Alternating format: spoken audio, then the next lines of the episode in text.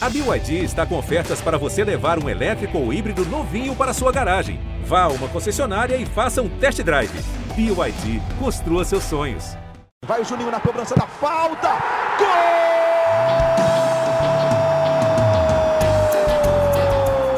Está entrando no ar o podcast. Sabe de quem? Do Vasco! Do Vascão da Gama, do Gigante da Colina. É o GE Vasco.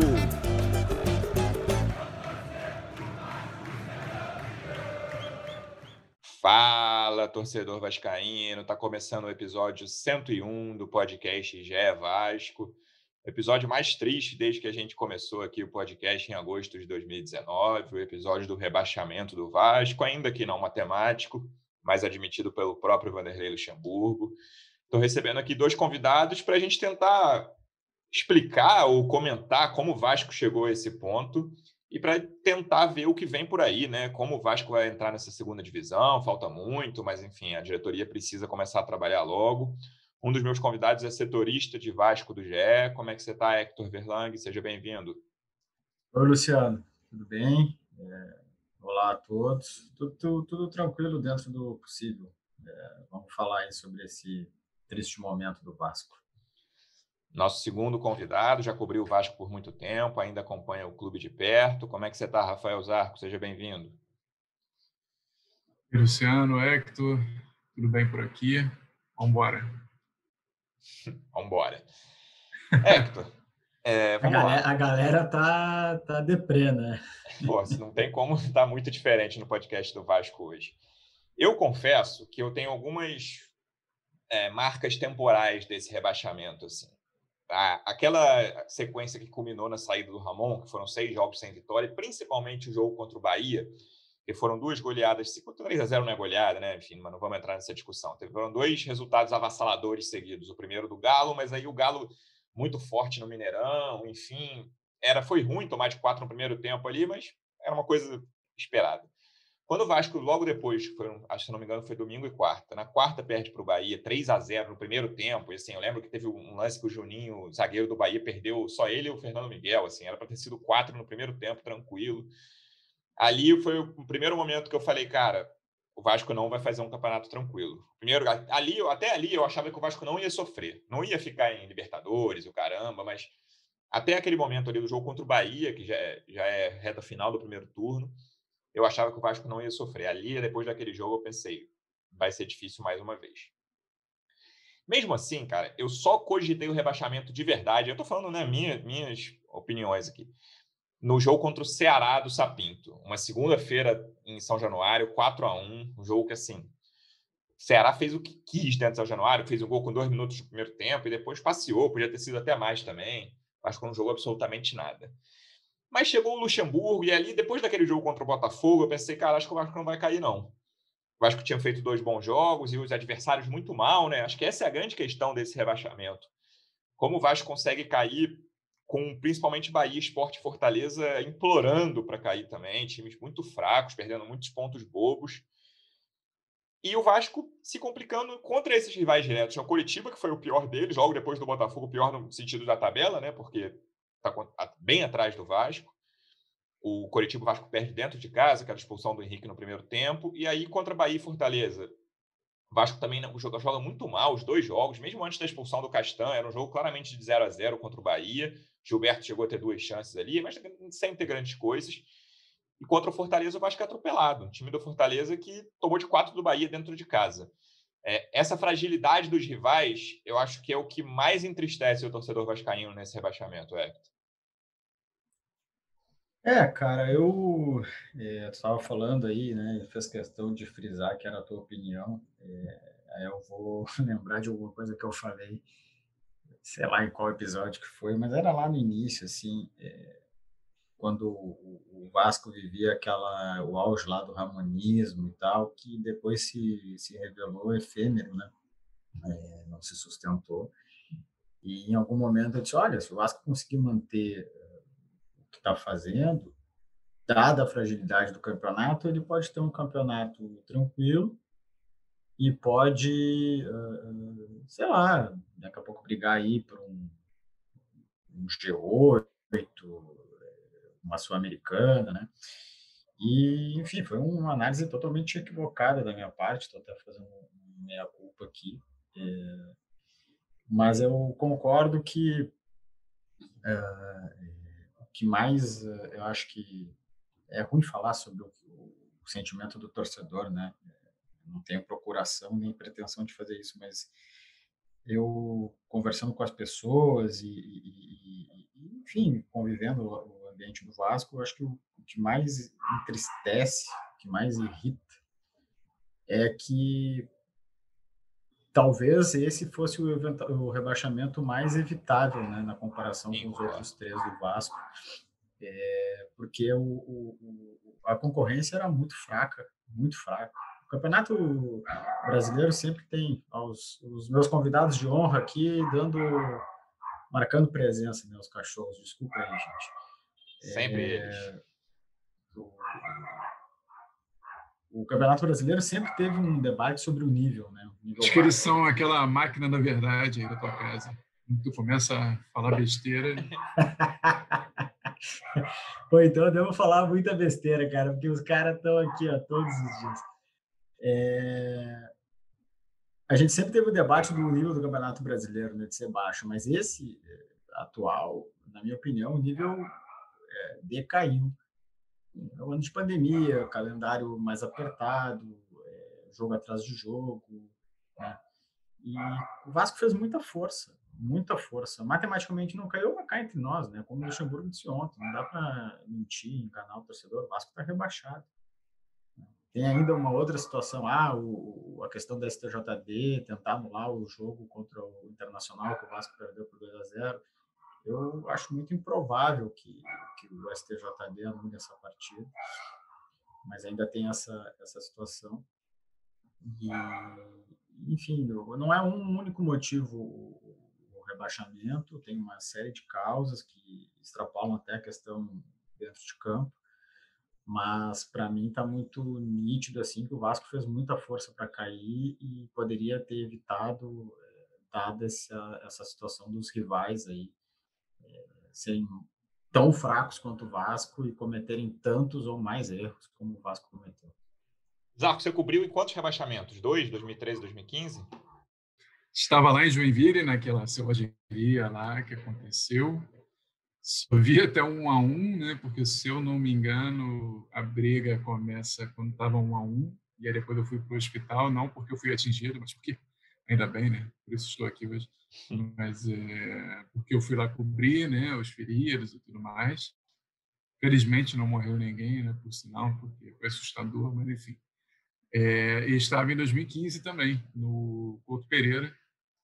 Então, é, eu queria... Presenciei as duas quedas Pô, achamos o pé frio, hein? É, mas assim, dessa vez ele, ele tá livre, né? Mas eu não tô cobrindo é. esse ano. Exatamente. Olha aí quem, é, olha tá quem tá. É, dois contra um, aí, né? O pé, tá, o pé de gelo tá contigo. Tem mas, 2008. É. E aí eu queria que você comparasse também, Zarco, dentro do que você vê dentro de campo, fora de campo, momentos. Né, o Vasco já foi rebaixado de várias maneiras diferentes, infelizmente. Mas como é que você compara esse, tipo, o que o Vasco tem de base dentro de campo? E o que o Vasco vive fora de campo aos outros três rebaixamentos. Não estou nem necessariamente dizendo se, foi, se é melhor ou pior, mas como é que você compara isso? Não, óbvio que em comum é uma eterna disputa de poder no Vasco. 2008, 2008 é, o Eurico sai no meio do, do, da competição, né? Era início mais ou menos da competição, ainda tinha ainda tinha uns longos cinco meses de competição, se eu não me engano, porque foi em junho né, que o Roberto Dinamite assume, se eu não estou enganado. É, e o Vasco cai lá em dezembro. Né? Acho que naquela época o brasileiro ainda pegava as primeiras semanas de dezembro, lá em Isso. 2008. Isso. É, 2013 já era um, um momento ali que o, próprio Eurico já estava voltando com muita força, né? Era o Roberto meio entregue, assim, não, né? Já tava, era um fim de mandato sabe, acho que... melancólico. É, não. Era, Nem era fim de mandato, era, era, o, era o segundo ano do segundo mandato. Né? Já com muita dificuldade. Sim, sim, não, digo com fragilidade institucional dele, dos pares dele. Era, era, era uma coisa bem, tenebrosa, assim, né? Eu lembro que pessoas que agora até estão aí, o Peralta, por exemplo, que agora é o presidente do Conselho de Beneméritos, estava meio que num, misto de vice-presidente sem ter um cargo. Eu acho que ele era vice-presidente de comunicação. O Eurico já estava muito forte para a eleição do ano que vem, né? Porque a eleição do Vasco tem aquela coisa de você fechar a lista de possíveis aptos a votar um ano antes, né? Você tem que ter, você tem que ter o, você tem que estar dentro do quadro social um ano antes para estar em dia um ano depois, grosso modo, para explicar isso. E todo mundo já sabia que o Eurico já se tornava favorito. E, e, o Campelo parecia que teria um, um mandato mesmo ruim, é, futebolisticamente falando, porque administrativamente eu acho que teve alguns porém de avanço, que o CT, né? Ah, foi, como é que é? Foi, veio do, do, do poder público, sim, veio do poder público, mas houve uma mobilização e se aproveitou é, essa mobilização, ainda bem, né? Porque poderia ser muito pior mas a gestão do futebol dele foi horrorosa. Acho que está caindo com uma folha maior do que, do que o Atlético Goianiense, do que do, do Bahia. não digo do Bahia ser maior, mas muito possivelmente maior que a do Ceará. É, então, é, o, que, o que fica em comum é, acho que a fragilidade institucional do Vasco não conseguir realizar com folha barata, sim, mas com folha maior que a dos outros concorrentes não conseguir botar em campo alguma, alguma vantagem, mesmo sendo diferenças pequenas né, para esses concorrentes. Que eu, eu citei o Atlético Goianiense, mas é, o Goiás mostrou um futebol melhor que o Vasco nesse fim de no turno inteiro de brasileiro. E o Vasco com enorme dificuldade. O Vasco não consegue pagar salário, não consegue deixar os seus funcionários de um salário minimamente em dia ou em dia com um mês de atraso, né? essa adaptação do em dia no Vasco. Nem isso consegue. É um clube que tem uma, uma realidade muito, muito difícil. Né, que vive aí, a gente está falando de, de 12 anos de quatro rebaixamentos, mas são 20 anos decadentes. Né? A gente até tem uma matéria muito legal, muito legal do ponto de vista é, de levantamento, de, de situação para mostrar o quanto é um, é um clube em frangalhos há tanto tempo. Né? Isso. Dentro de campo, é, tentando aqui fazer uma comparação nos times. 2009, que é a única Série B que o Vasco passeou, e o Vasco trouxe muito jogador novo, né? Tem aquela foto clássica que sempre rola dos caras sendo apresentados quase todos juntos com a camisa da Champs? Possivelmente a mais feia camisa da história do Vasco. E o Vasco achou, achou ali o Fagner, né, que tava, tinha sido emprestado ao PSG, surgido bem na base do Corinthians, PSV, surgido bem na, na base do Corinthians, mas estava meio em baixa. Achou o Ramon, que teve uma boa passagem pelo Vasco, né? jogador titular no título da Copa do Brasil. E aí teve algumas outras coisas ali que funcionaram. O Elton funcionou, Pimpão mais ou menos, mas para a Série B vá lá. O Newton funcionou, que o Vasco achou. E aí era o Carlos Alberto, era o jogador caro trazido para aquilo ali, que teve base também, Alain, Alex Teixeira, Souza, alguns jogadores da base ajudaram. 2014, o Vasco pega uns medalhões, assim, estou até vendo o elenco do Vasco na Série B de 2014. O Douglas, por exemplo, foi um que eu lembro que veio, Kleber Gladiador. Vasco apostou nos nomes assim, Guinha Azul, que se eu não me engano tinha vindo no, no fim do ano anterior, o próprio Rodrigo, zagueiro, e é uma Série B que o Vasco sofre. E aí, 2015, acho que é que o Vasco. E dois investimentos. E dois investimentos relevantes, né? Um, o Martins Silva e o, o Aranda, vice-campeão de Libertadores. Verdade. E trouxeram também é, o Anderson Salles e o Rafael Silva, que tinham sido destaques no Campeonato Paulista. Né? Não sei se o Vasco hoje tem essa, uhum. essa capacidade de tirar destaques de. Verdade. E aí, 2016 é a que o Vasco terminou a Série A com uma base melhor, né? Porque o, o, o, segundo turno do Vasco foi bom na Série A de 2015. O Vasco teve aquela recuperação impressionante. E aí também foi mais uma Série B de medalhões. O Vasco começou muito bem a Série B e aí, aos trancos e barrancos, no fim, ele conseguiu subir, mas estava naquela série invicta ainda no início da Série B, muito bem.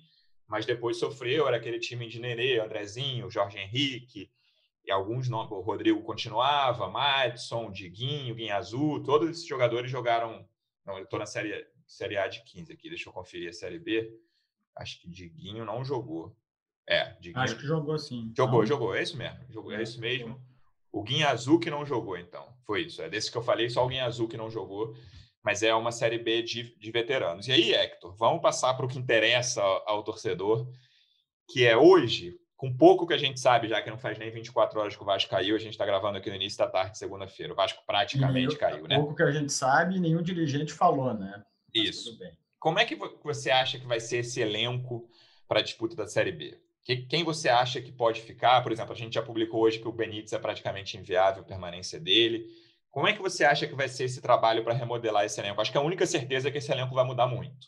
Sim, vai mudar, até porque eu acredito que vão ter jogadores que não vão querer permanecer e tem jogadores que o Vasco não vai, não tem interesse que permaneçam. É normal acontecer isso ao final de, de cada temporada, ainda mais numa situação de de, de, rebaixamento com uma necessidade urgente de readequação orçamentária.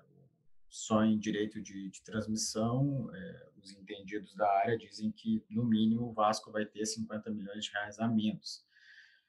Num contexto, como o Zarco estava falando aí, de não conseguir pagar é, salários, né, é, vai ter que ter a readequação orçamentária, inclusive no futebol.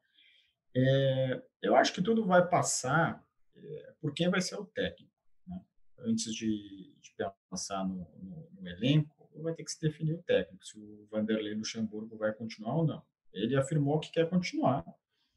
É uma Fiquei surpreso, sabia, né, com, essa, com essa parte da coletiva dele, dele falar tão, tão claramente, abertamente, que mesmo com o rebaixamento quer ficar no Vasco. Por que que tu ficou surpreso? Eu imaginei que com a queda ele não ou ficaria, tipo, ou anunciaria que não ficaria, ou não diria isso de forma tão clara. Pode, pode ter sido ingenuidade minha, mas eu não esperava que eu, ele, eu achei que foi achei que foi apenas uma forma de mostrar solidariedade, por mais que ele tenha feito completamente parte do rebaixamento também. Eu só, eu só interpretei dessa maneira, não dizer assim, ah, agora eu vou embora. Uhum. Caiu essa, caiu, aí eu vou falar uma palavrão, essa droga aqui, agora deixa eu seguir minha vida. Ele não ia fazer isso. Então ele... Não, eu imaginei que a coletiva da pós-jogo fosse, não, eu tenho que conversar, uma coisa desse tipo, sabe? Ele disse que tem que conversar, mas ele deixou muito claro, muito clara a vontade dele. Achei que ele não deixaria nenhuma das duas vontades muito clara logo depois. Mas, enfim, é, tá muito aberto ainda, como o Hector falou. É, eu acho que ele tem um... um... Papo sério, acho que ele tem um carinho pelo Vasco. É, e, a, e acho que ele tem muito respeito pela torcida. É, a torcida sempre abraçou ele, né? Momento de muita baixa da, da carreira, né? Foi lá em 19. Então, eu acho que foi um. Acho que ele quis dar um carinho também ao, ao Vasco e, e, ao torcedor, e acho que ele, realmente tem a vontade de, de continuar, de. Que sempre fala muito nessa situação aí de, de projeto, de, de reconstruir, de, de coisas a longo prazo. Ele gosta disso e acho que a situação do Vasco é, permite isso. Aliás, não só permite, como exige isso. Mas então, voltando, eu acho que tudo depende de quem vai ser o técnico, cara. O, o Vanderlei ontem, quando questionado sobre o elenco, né, ele disse, ó, oh, tem que montar um elenco de Série B. Você acha que a permanência dos jogadores depende tanto assim do técnico? Eu tenho dúvidas, acho que não. Não, não estou dizendo permanência, estou dizendo na, na formatação do elenco. Eu acho que o Benítez, por exemplo, não vai ficar, seja o Luxemburgo ou seja o Hector lá comandando o Vasco. De acordo. Sei lá, é, seja o Luxemburgo ou seja o Luciano, o, o, elenco vai ter muito mais jogadores da base do que tem agora, porque precisa, porque não tem como pagar, entende? É, o, o, que eu acho, e aí eu concordo com, com o Vanderlei, e, e acho que o Vasco deveria fazer assim, é montar um elenco de Série B um elenco que, eh, que seja orçamento Série B, um elenco que, que saiba suportar uma Série B. Tem que ter jogadores que já disputaram essa competição, que estão acostumados, tem que ter jogadores que tenham uma força mental muito maior do que o atual elenco do Vasco. O Vasco toma um gol e é um horror. O Vasco é um time que não sabe jogar na adversidade, aquela famosa frase assim, tem que saber sofrer todo mundo adora dizer, o Vasco não sabe sofrer, esses jogadores do Vasco eles têm dificuldade com, com a adversidade. É, e tem jogadores que, que tem que se avaliar se o ciclo já não, não, encerrou, né? Enfim, sei lá, será que o ciclo do Castan não, não terminou no Vasco?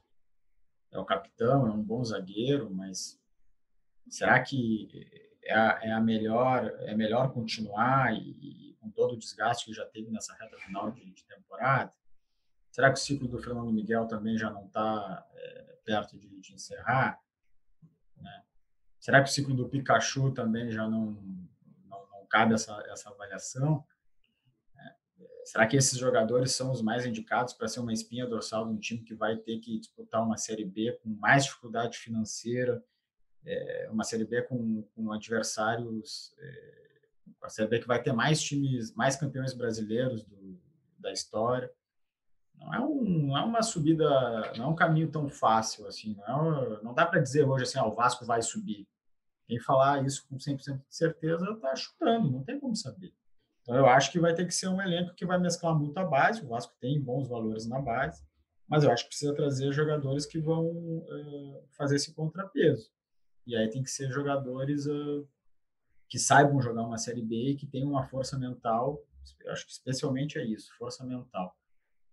Qualidade é importante, óbvio que é. Se o time não tiver qualidade, não vai subir mas eu, eu, eu acho que o Vasco tem condições de achar bons valores para um padrão Série B, mas acho que o mais difícil é achar caras que consigam encarar esse desafio é, da melhor maneira possível.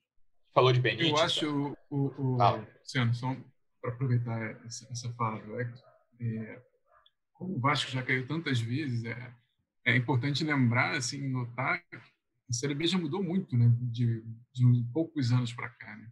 não sei nem mais se se encaixa esse discurso de ah, tem que ter um time de Série B ou tem que montar como se fosse jogar a Série A. Eu não sei. A única coisa que eu tenho certeza absoluta é que o Vasco está muito mais frágil no mercado do que estava, por exemplo, em, em, 2015, quando trouxe o Martin Silva, quando trouxe esses dois aí que eu falei do interior de São Paulo, é, quando conseguiu contratar o Douglas do Grêmio, não lembro se estava no Grêmio, no Corinthians, enfim.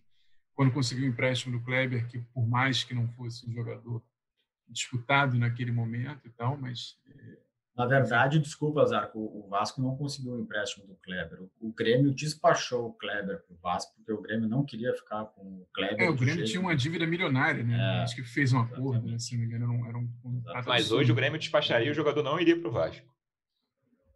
É, é, pode ser. Eu acho que o Vasco vai ter que fazer um garimpo aí de, de, de Campeonato Carioca, Campeonato Paulista, Campeonato Gaúcho, vai ter que buscar jogadores em times pequenos e médios, porque vai ser muito difícil tirar jogador. Competir, eu estou citando o Atlético Goianiense direto aqui. Né? Enfim, vai ser difícil competir com o Atlético Goianiense por um, por um meia, um lateral esquerdo. É, vai ser difícil, porque o salário, além de do Vasco. Vai que o Vasco oferece, sei lá, vou chutar aqui, 150 mil para um jogador que, que, o Atlético ganha, ia ganhar 100, 120 mil no Atlético. É, o cara vai, vai, vai vir para o Vasco sabendo o Vasco nos últimos 10 anos jamais pagou salário em dia ou praticamente é, deixou de pagar em sei lá, 80% desse período, sempre com muita dificuldade, sabendo que a vida dele também não vai ser muito fácil aqui no Vasco. É difícil. Acho que é, a gente vai entrar acho que em gestão, mas mais propriamente dito, mas é, vai ter que ser um, um, uma série de, de, de, acertos assim em pouco tempo administrativos para levar alguma credibilidade desportiva. Né? Isso vai ser muito difícil em curto prazo.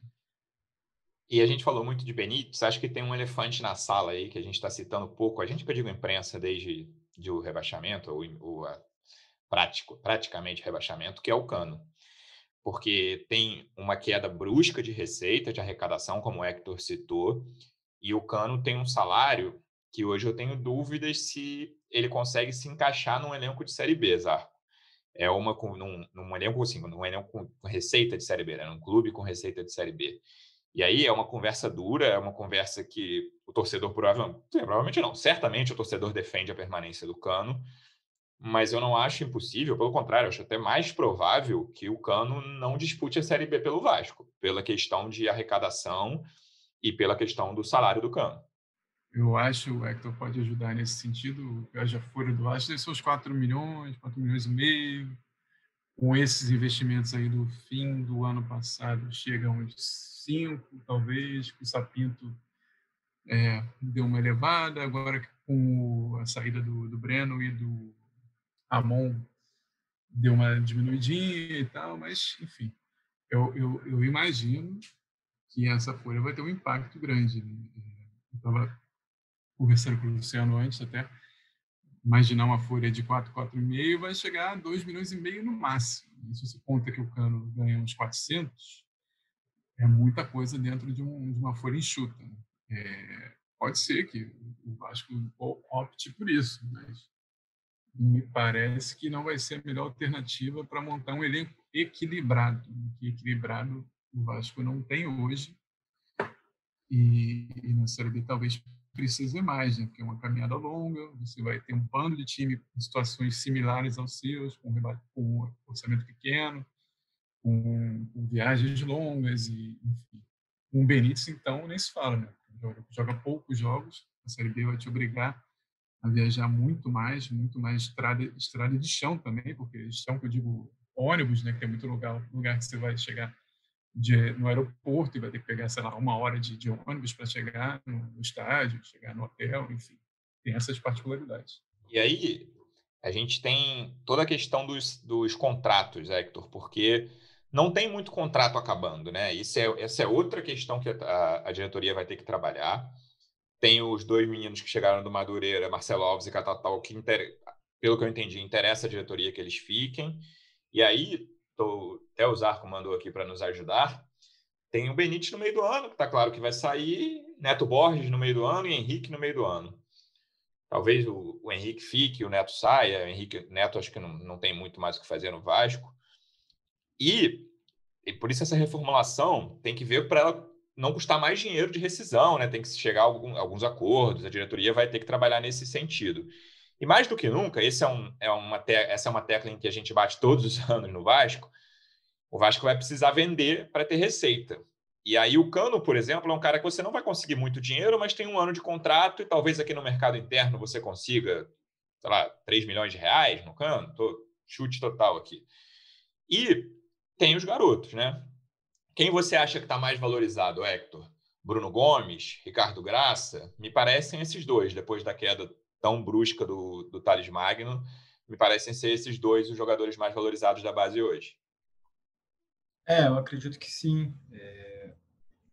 Não consigo ver assim uh, o Vasco conseguir uma quantia como imaginava é, até pouco tempo no Thales ou até no Andrei, quando o Andrei era titular e, e se falava também que o Andrei poderia é, ser uma venda para o Vasco, é, fechar o ano?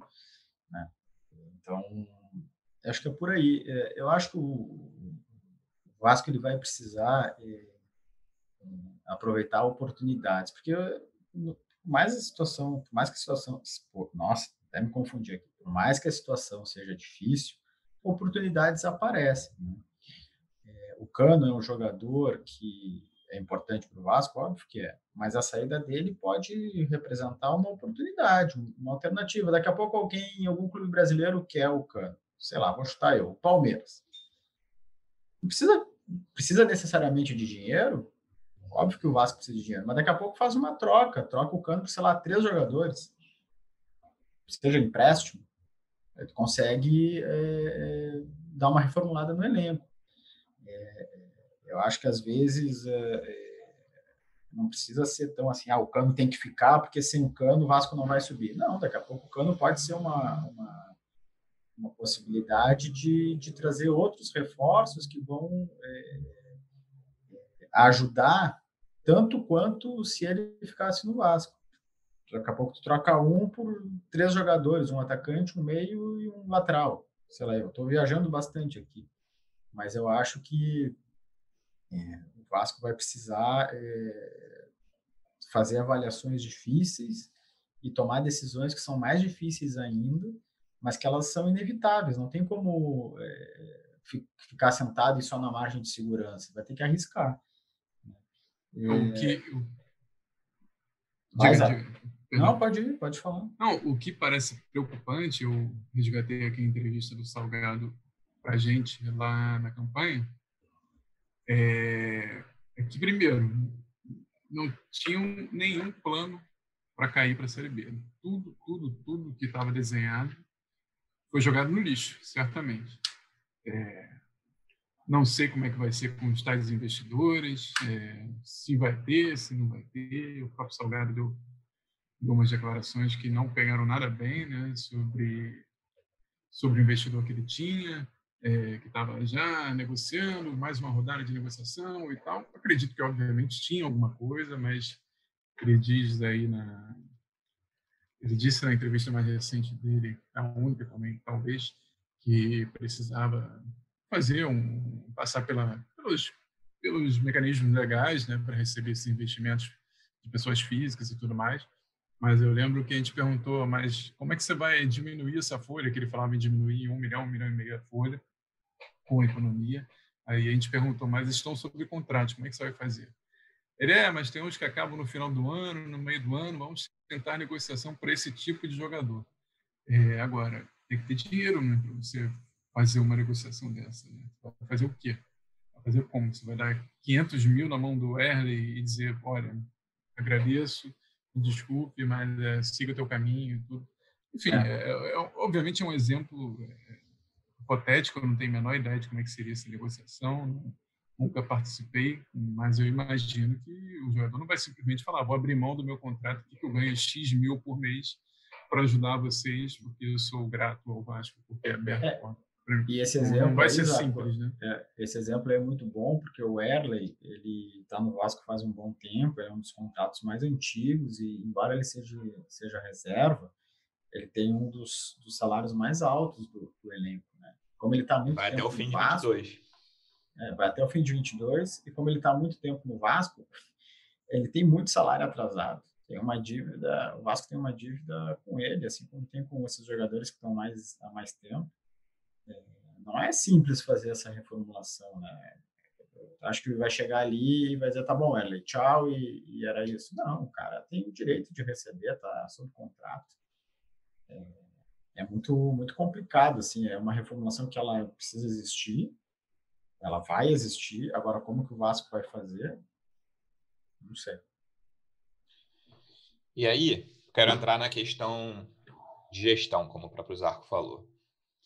Me parece, Zarco, que o Campelo apostou muito no não rebaixamento, né? Tipo, terminar a gestão sem rebaixamentos. E aí, quando o, no bom início de 2020 já tinha escapado em 18 e 19, em 18 com dificuldade, em 19 com mais tranquilidade, ele começou a dar entrevistas, e claro que fazia parte de uma campanha de reeleição dele, que ele, que ele tentou, dizendo: na minha gestão o Vasco não vai cair. Ele falou isso explicitamente. Vou até chegar aqui a, a matéria que a gente publicou, que ele dizia com todas as letras: eu posso te assegurar que na minha gestão o Vasco não vai ser rebaixado, não vai jogar a segunda divisão. E aí acaba explicitando o rebaixamento vários problemas que existiram na gestão dele sobre no futebol assim acho que a principal delas começa com quem vai gerir o departamento? Esse foi um problema grave ao longo da gestão. Começou com Fred Lopes, que durou muito pouco quando saia, saia o grupo da Identidade, da identidade Vasco, da, da gestão, quinto mês, ali em maio de 18. Campelo fica um bom tempo na vice-presidência. Depois, no início de 20, entra o Zé Luiz Moreira, o velho vice de futebol euriquista, que formou o elenco de 2015 também rebaixado, que estava ali no início de 2008 até o meio, ali no primeiro turno do campeonato, quando o Dinamite entra, ele era o, o, vice do Eurico. Então é o terceiro rebaixamento no qual o Zé Luiz tem alguma participação. E também diretores de futebol, né? Era o Pelaipe junto com o Newton Drummond no início. Depois entrou o Alexandre Faria, o Mazuco foi o responsável por esse elenco de 2020. Nenhum, nenhuma dessas peças funcionou direito na gestão do, do Campelo no comando do futebol.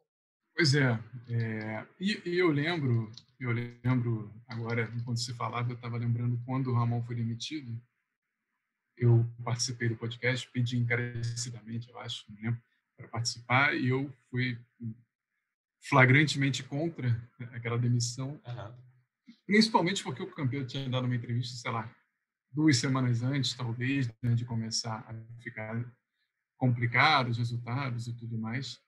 É, e, eu lembro que eu comentei, pô, mas cara, o cara numa hora acha que está ótimo o trabalho, Na outra, ele acha simplesmente que não é só o técnico que não serve para nada, mas o diretor. É que aí tinha uma eleição no meio do caminho, né, Zarco? Desculpa te interromper. Sim, sim, mas é exatamente. Mas é, se ele achava que o treinador não estava dando certo, ele poderia pelo menos manter o Antônio Lopes, que eu não sei se ele estava trabalhando bem ou não.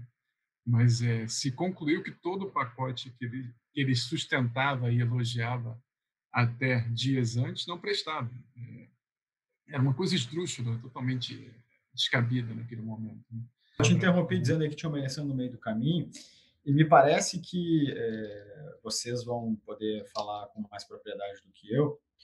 É, o, o, Campelo chama o, o, o grande benemérito José Luiz Moreira para ser vice de futebol, também por uma questão extremamente política, porque a gestão toda do, do ex-presidente Campelo foi tumultuada, tentativas de, de impeachment, reprovação de contas. Ele não tinha ninguém mais em quem se apoiar. Né? É, uma briga eterna no Conselho Deliberativo. Política e financeira também, se tratando do Zé Luiz, que é um cara com muito dinheiro. É, e, e, e, ele precisava de apoio, né? Tanto que chama, é, na minha análise, o Zé Luiz por uma questão política, para ter um, um, suporte. Chama outros vice-presidentes nesse, nesse período aí, como o Carlos Leão, para a área de finanças, né, Zarco? Acho que isso aí também foi um movimento político de, de, de, ter apoio. É, o Leão já estava ali com ele, né, mais ou menos, mas ele preenche um cargo ali que ele precisava e ele chama um outro vice-presidente jovem, né, que nesse caso era o André o André Luiz, né, é, o patrimônio, patrimônio né? que foi vice-presidente a primeira vez com o Eurico Miranda e era uma figura euriquista, né? Eu, mesmo, eu lembro que a gente pergunta para o Campeiro sobre isso, ele, ah, essas pessoas são do Vasco. É. é então, assim, as pessoas são ligadas ao Eurico, se você for olhar bem, ele é. fala assim, tem um fundo de verdade, realmente, inclusive ele. Não, é, né? lógico que é verdade, mas quando... Já foi Eurico. É, então, quando decisões políticas são tomadas no futebol, é, é ou decisões estritamente políticas, está sujeito a, a, a, pagar o preço, né? Especificamente sobre o José Luiz Moreira, enfim, tem está na história do Vasco, tem contribuição, mas ele era o vice do, do rebaixamento de 15, não era? Sim, eu citei, de início do, é, da campanha de 2008 é. também. Será que uh, não poderia se pensar num outro nome? Aliás, será que o Vasco oferece outros nomes? Será que o Vasco tem quadros uh, eh, eh, para renovar é, nisso, a política é, vascaína? Eu acho é uma, até que... O Vasco vive uma mesmice faz 20 anos, né? Não, nisso eu acho até que, assim, é...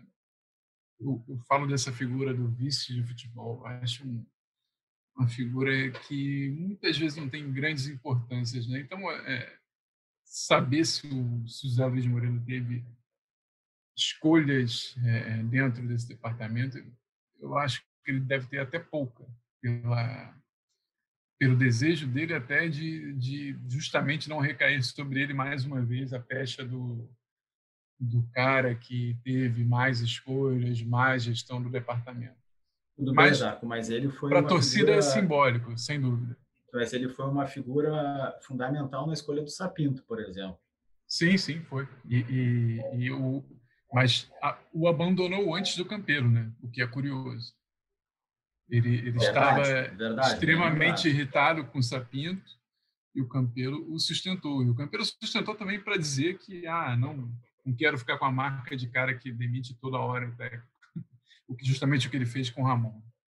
E essas questões políticas, por exemplo, o Zé Luiz é um cara conhecido, o Hector falou que ele está na história do Vasco. Ele, especificamente, eu acho que é um cara que está na história né, por maus motivos, muito mais do que por bons. E aí eu não estou nem falando de corrupção, que eu não tenho nenhuma prova de, sobre isso do Zé Luiz, que ele emprestou dinheiro ao Vasco e tal. Estou falando sobre mais escolhas ruins de montagem de elenco. Assim, um clássico da gestão Zé Luiz Moreira sempre foi esse tipo de jogador desconhecido num clube pequeno da Europa, sabe? Tipo Neto Borges, Carlinhos, e aí tem né, esse clássico que a gente quase não fala porque não entrou em campo, Toco Felipe, o angolano que veio do time da segunda divisão portuguesa, no meio de 2020 também jamais entrou em campo. Esse é um tipo de contratação muito conhecido do Zé Luiz Moreira, assim, porque ele tem contatos na Europa, principalmente em Portugal. Quase todos esses jogadores já passaram por Portugal em algum momento. Então, foi até uma mudança no perfil de jogador também que o Vasco trouxe a partir do, da chegada dele, que é março de 2020, o Mazuco, mal ou bem, estava tentando fazer uma coisa mais pontual ali no início de 20, em 19 nem tanto, mas em, no início de 20 com Cano e Benítez só, e o Zé Luiz é muito esse tipo de contratação que o Vasco fez no mês de 2020, marcou muito, marca muito a passagem dele pelo Vasco, esse tipo de jogador. E aí a gente entra na questão dos técnicos. O Ramon me parece o principal erro, Hector. Ainda que valha lembrar, eu acho que é sempre bom a gente deixar isso claro. O Vasco vinha de jogos muito ruins. Eu citei o Bahia aqui. Antes mesmo do, do Galo, teve jogos, era uma sequência de seis jogos sem vitória. O próprio confronto com, com o Botafogo na Copa do Brasil. O Vasco faz duas atuações muito ruins. Em São Januário, lembrou a falta de senso de urgência até desse jogo do Corinthians. O Vasco, do, do rebaixamento, o Vasco não conseguiu pressionar o Botafogo, precisando de gol assim como não conseguiu pressionar o Corinthians precisando de gol para não cair. Mas me parece que era um cara que estava conseguindo tirar mais do que aquele do que esse elenco, aquele elenco era um pouco diferente na época, conseguia. E o Sapinto Luxemburgo, acho que foram duas escolhas erradas. O que, que você, como é que você acha isso, Hector? Eu acho que o Ramon cometeu uh, um grande erro e, e acho que ele acabou pagando o preço de querer disputar tudo. O Ramon é, decidiu é, preservar jogadores quando o Vasco foi jogar contra o Coritiba, é, lá no Paraná. O Vasco perdeu aquele jogo, até teve, teve um pênalti no final do jogo, discutível ou não, na minha opinião foi pênalti. Um para cada lado, né? O do Pikachu, que foi aos 40 do segundo tempo, e depois um nos acréscimos em cima do Neto Borges, né? É, é, eu, eu acho que foi pênalti do Pikachu e acho que não foi no, no Neto Borges, mas enfim. É, Naquela, naquela época lá, o, o Ramon uh, pre preservou para a Copa do Brasil, os confrontos contra o Botafogo. E o Vasco, é, por mais que tivesse numa fase boa lá, já dava para ver que não tinha condições de disputar tudo. Eu acho que ele, que ele se equivocou. A prioridade deveria ser o, o Campeonato Brasileiro.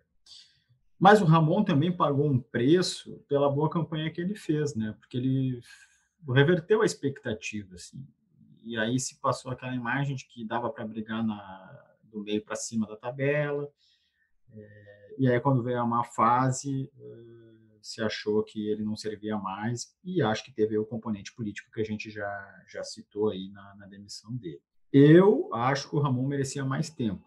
Tudo bem que o time estava é, mal, porque o Ramon é um técnico em início de carreira, ele identificou e, e planejou um esquema de jogo, e quando os adversários conseguiram anular essa, esse esquema do Vasco, ele não achava alternativas, fazia substituições que era basicamente seis por meia dúzia, ele não conseguia achar soluções, mas é, na primeira oscilação negativa que ele teve, ele foi demitido. Eu acho que esse foi um erro do Vasco. É, acho que foi um erro apostar no, no Sapinto, no meio de um campeonato, um técnico que nunca tinha trabalhado no Brasil, um técnico que se não tinha dificuldade do idioma, tinha dificuldade de conhecer os jogadores tanto do Vasco quanto dos adversários. É, é, é muito diferente tu trazer um técnico de fora num elenco qualificado como é o do Flamengo, que é mais fácil de trabalhar. Eu estou falando do, do, Jorge Jesus. É, do Ou do Palmeiras, um, né? Ou do Palmeiras, o Abel, bem lembrado, Zarco. É, mas aí eu pego mesmo o exemplo do, do, do, Flamengo, trouxe um outro técnico estrangeiro já num, num, cenário diferente, com jogo atrás de jogo, o espanhol não deu certo, foi demitido. Então, eu acho que a escolha do Sapinto foi o, o maior erro, o maior erro. E, e se demorou, a pressa que se teve para demitir o Ramon não se teve para demitir o Sapinto. Quem, quem garante que se tivesse demitido antes, sei lá, dois, três jogos, uma vitória nesses dois, três jogos poderia estar deixando o Vasco é, com chance até a última rodada. Eu não acho que a escolha do, do Vanderlei tenha sido um erro. Eu acho que não tinha muito o que fazer. Quais eram as opções disponíveis é, no, não, no mercado? O exemplo, o exemplo que se tinha do Vanderlei era o de 19. Ele chegou, com, obviamente, com muito mais tempo, com outros jogadores, ele salvou o Vasco. Mas era um cara que conhecia o elenco, era um, é um cara que, que conhece os adversários, é um cara que tinha o apoio da torcida. Não deu certo. Não deu certo por erros que foram cometidos também pelo, pelo Vanderlei. Mas eu não acho que a escolha dele tenha sido um erro. Para mim, os dois erros nos técnicos foram a pressa na demissão do Ramon e a, a escolha do Sapinto e a paciência uh, com o Sapinto, que deveria ter sido demitido antes. Eu lembro que quando o Vasco vence o Atlético, eu comentei aqui, não lembro se o Hector estava, que eu não, eu, ninguém conseguiria explicar como é que o Vasco fez aquela jogada bonita no segundo e no terceiro gol, né? Se não me engano, eu falei só do segundo gol. O Atlético Mineiro? Sim. Isso, isso. É. Porque não a gente teve falou mais do terceiro até, mas é. É aquele que o, o Martim, Martim não, o Cano domina no peito, é o terceiro? Isso. Benítez, é, ah, Benítez tá. lança Cano no peito de esquerda sim, no canto. Sim. Isso, então, é o então terceiro era, Então me referi ao terceiro, porque ninguém ia me provar por nada que o aquilo, aquela jogadinha bonitinha foi treinado e tudo mais, enfim. O acaso, o acaso às vezes, às vezes acontece e muito no futebol, né? mas o, o, Vasco teve uma melhora quando o Vanderlei assume, joga bem contra, razoavelmente bem contra o Atlético Goianiense, ainda mais se comparado ao, ao período anterior, né? O primeiro tempo é bom, poderia ter poderia ter feito uma certa vantagem ali. Tem um, jogo interessante ali contra o Contra o Galo, mesmo que tenha tido problemas, óbvio. Contra o Palmeiras também não foi ruim, é, por mais que tenha sido já aquele momento que já estava nítido, que o Vasco estava cada vez mais com dificuldade né, de chegar na frente, acertar o gol. Né? Esses dois últimos jogos são muito sintomáticos. Né? O Vasco é, não, o Cássio não fez uma grande defesa ontem. Né? Não lembro nem se ele fez uma defesa ontem, talvez. Vocês me lembrem a bola que poderia ter feito a defesa foi no travessão. Né, não fez, não fez. O lance do Carlinhos. É, mas é, acho que eu, eu, atribuo essa queda nesse momento do Vanderlei ao, ao pouco futebol que já estava jogando, né, que chegou o um momento de desespero e as soluções não não estavam aparecendo. Né? Quando se deixa chegar nesse momento é muito difícil. Né? Você tem que ter um pouco um, um pouquinho mais de sorte e uma competência e, e e uma clarividência que eu não sei se o Vanderlei tem nesse momento da, da carreira dele. É, eu não sei se ele conseguiria fazer diferente do que ele fez agora. Obviamente, eu quero dizer que com isso que ele também tem uma parcela importante, né? porque inclusive a gente subiu a matéria sobre isso, que ele tem o mesmo aproveitamento horroroso do, do Sapinto. Né? O futebol dele é um pouquinho superior, mas o aproveitamento é o mesmo. Sim, ele pegou esses confrontos diretos. Hector, sobre a nova diretoria, a gente chegou a citar no início que eles, não, por enquanto, não falaram nada, tem uma reunião marcada para hoje ainda, nessa segunda. Está é, tá prevista ainda uma coletiva na terça, isso está confirmado, Hector? Não, não, tem, não está confirmado, o Vasco não informou se vai ter, e muito menos quando vai ter. Entendi. E aí, você acha que os caras já conversaram sobre isso, sobre o que muda com o rebaixamento nas últimas semanas, quando estava mais ou menos claro, principalmente de uma semana para cá, é um papo mais antigo. É, fora de campo, uma diretoria que tem exatamente um mês, né? A gente está gravando no dia 22 de fevereiro e após foi no dia 22 de janeiro. O que, que muda na cabeça de uma gestão que tem 35 meses pela frente, mas encara um baque desse logo no, no primeiro mês? Ah, é, o, o, grupo que elegeu o, o presidente Salgado, a mais Vasco, é, é, composto por pessoas que integraram a direção do, do ex-presidente, agora ex-presidente Alexandre Campelo, então eles sabem qual é o, o tamanho do problema, né? É, não Nunca são tantos assim, né? Mas tem pessoas que, que ah, mas tem pessoas, figuras-chave, gestão né? financeira, né? É, figuras-chave, como, como o Adriano. Adriano Mendes. Então, assim, eles sabem exatamente qual é o cenário. Nunca disseram que seria uma surpresa, até porque nem poderiam dizer isso, porque né, não tem como. É... Agora, como o Zarco bem falou, é... todo o planejamento de gestão, de reestruturação financeira do Vasco, ele estava baseado com o Vasco na Série A. Né? Ele vai ter que sofrer ajustes e nos últimos dez dias isso começou a ser é, mais trabalhado em, em, alternativas. Agora, eu não tenho condições de dizer como que vai ser, o que, que vai mudar, eu não tenho essa informação, eu tenho ideias, é, é, coisas que a gente escuta e tal, mas eu não tenho condições de dizer, ah, eles vão fazer isso, vão fazer aquilo, a prioridade é essa, a prioridade é aquela. É muito prematuro ainda no sentido de, de a gente não ter essas informações. Né? Agora, é, não tem mágica. Né? Não, não tem como reinventar é, o, o, mundo.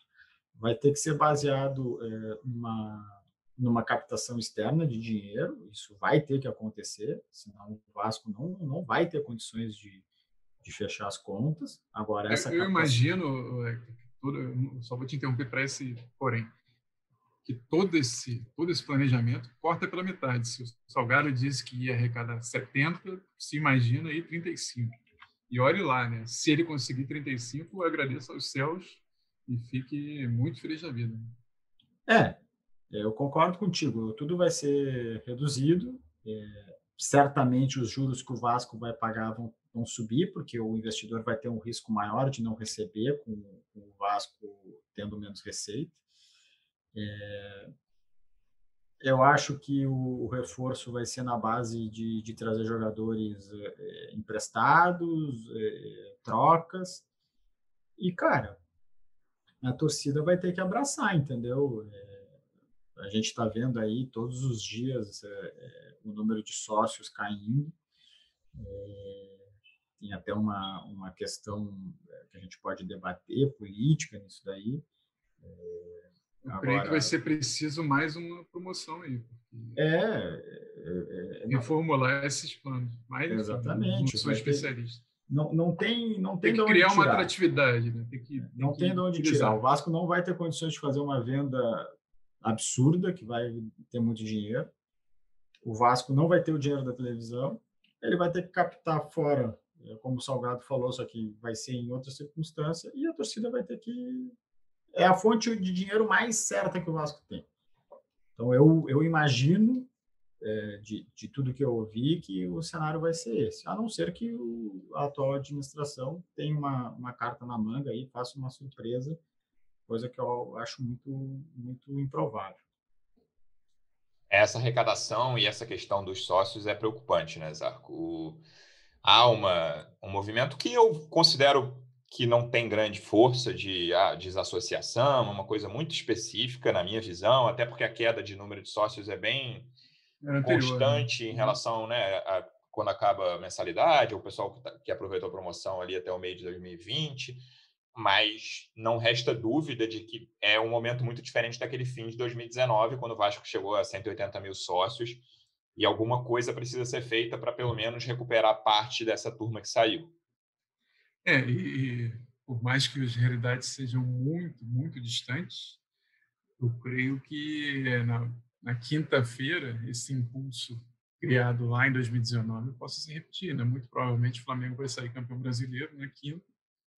E queiram ou não queiram, isso foi parte da, da mola propulsora para aquela mobilização lá em dezembro de 2019 e normal, novamente o torcedor vascaíno vai ser obrigado a ver o seu maior rival dando volta olímpica e ganhando o troféu mais importante do país. É, mas é, eu acho que vai ser preciso muito mais que isso. Né? Vai ser preciso sinais bem claros e bem rápidos dessa, dessa direção que assumiu, de que tem algo a mostrar. Né? Tal tá plano de 100 dias eu acho que não faz um sentido nesse momento. Obviamente, qualquer planejamento faz sentido, mas tem que ser todo reformulado. Tudo que eles fizeram ali, eles vão ter que pensar de novo. E, e, e eu acho que politicamente pode ter um impacto é, razoável aí, né? Eu não sei se vocês viram, é, não sei nem se o Luciano ia querer tocar nesse assunto ainda ou não. Vai, pô. Ah, não. É, é, a gente grupo... que manda aqui, Zarco. o grupo chamado Confraria Vasco, que é do Vitor Roma, que agora saiu, né, ele é um dos fundadores, mas é, foi o presidente, né?